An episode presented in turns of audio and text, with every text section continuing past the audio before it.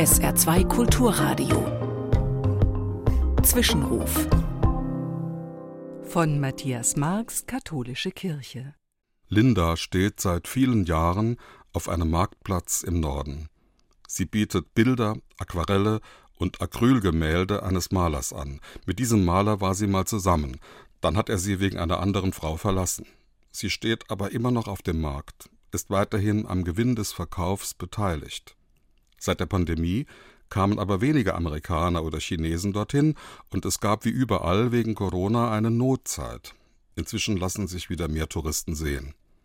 Bei Wind und Wetter die Bilder eines früheren Partners anbieten, man kann sich leicht etwas Schöneres vorstellen.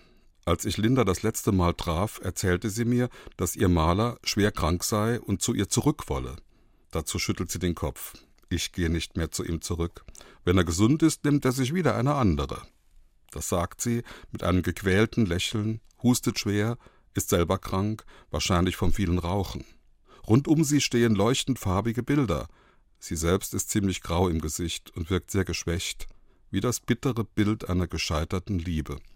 Wenn am heutigen Valentinstag so viele Liebende feiern, romantische Erlebnisse suchen und sich segnen lassen, kann ich mich von Herzen mitfreuen.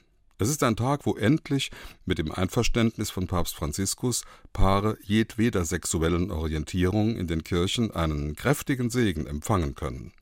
Aber trotzdem denke ich heute an Linda, an ihren Kummer und ihre Einsamkeit und wünsche ihr einen ganz lieben Freund und sende ihr einen Segen herüber.